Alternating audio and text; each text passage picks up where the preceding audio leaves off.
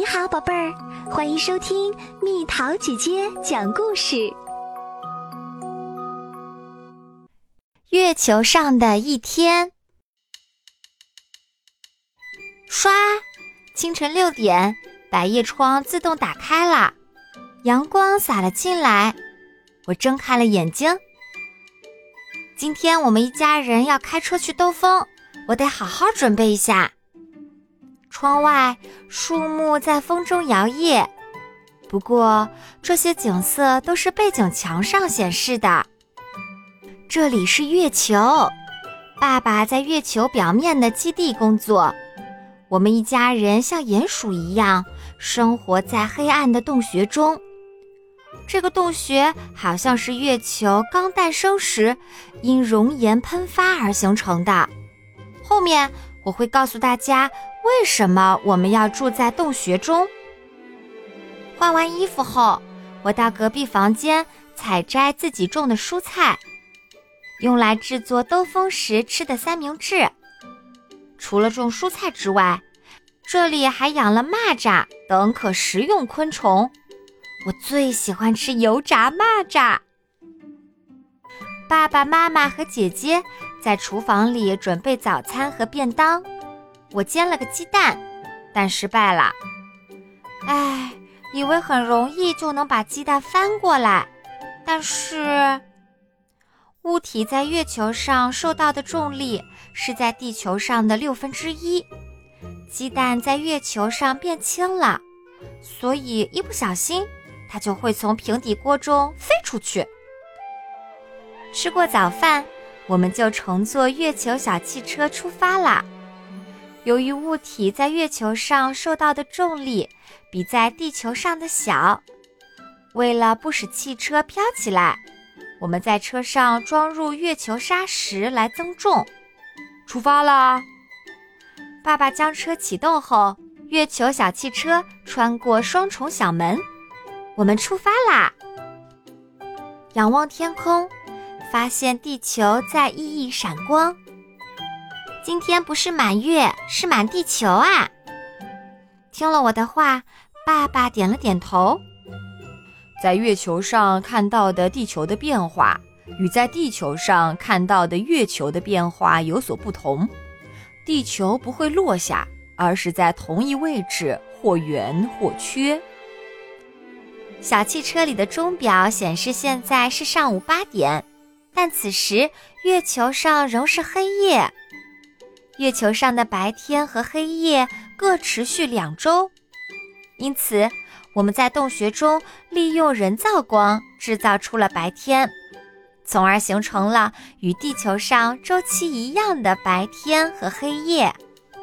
我们之所以选择夜晚出去兜风，是因为月球上的白天实在是太热了，月球表面几乎没有大气。所以，阳光能毫无阻碍地照射到月球表面。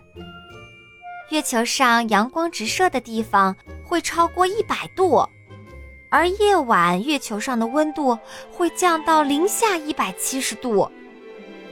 幸好月球小汽车有加热功能，我们才可以在夜晚出行。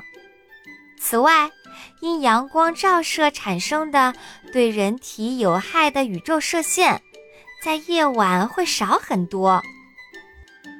突然来了一阵尘暴，爸爸叫道：“不好，是陨石，也许还会有其他陨石落下。”他加速行驶，为躲避陨石而跑进掩蔽所。如果是飞往地球，陨石在落到地面前。会与大气层发生摩擦，多数会燃烧掉。而如果飞往的是没有大气层的月球，陨石会直接落到月球表面。月球上的那些环形山，几乎都是由陨石撞击月球形成的。我们居住在洞穴中，就是为了躲避宇宙射线和陨石。过了一段时间。我穿着航天服出了掩蔽所，姐姐，我们来踩脚印吧。我提议。月球表面有很多灰色的沙子，因为沙粒很细，所以留下的脚印很清晰。月球看起来闪闪发光，也是这些沙子反射阳光的缘故。突然，月球震动起来，这不是地震，是月震。我们回到小汽车内，继续前行。在环形山的正中央，可以看见高山。我问爸爸：“那座山有多高？”和富士山差不多。据说是陨石撞击月球时，环形山下的岩石蹦出形成的。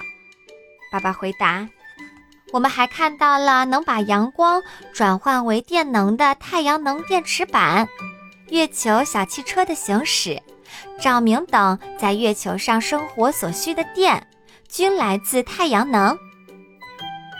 月球上有些地方几乎一直受到阳光的照射，将太阳能电池板放在那里，它就会持续发电。当然，月球上也有阳光完全照射不到的地方。环形山边缘的阴影区就永远没有阳光，那里或许有冰。如果能将那些冰融化，就不用从地球运水了，还能制取人类呼吸所需的氧气。现在，爸爸和他的伙伴们正努力寻找冰源。一到月球表面的基地，爸爸就说。火箭马上就会从这里飞往火星等星球，月球上的矿物可以作为火箭燃料，并且物体在月球上受到的重力仅为在地球上的六分之一，火箭的组装及发射所需的力也仅为在地球上的六分之一。如果有机会，我想乘坐火箭飞往火星。我们在基地的操场上打了网球，大家都跳得好高。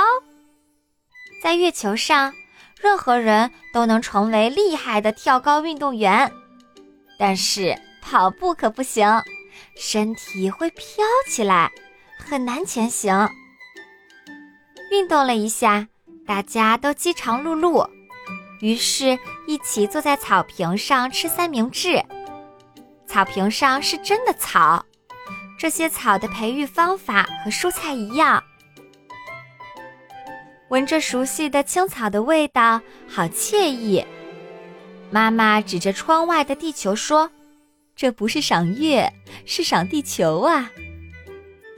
开车兜风让我知道了很多有关月球的事情，我非常开心。当然，月球上还有很多未解之谜。我希望今后能更详细的了解这颗离地球最近的星球。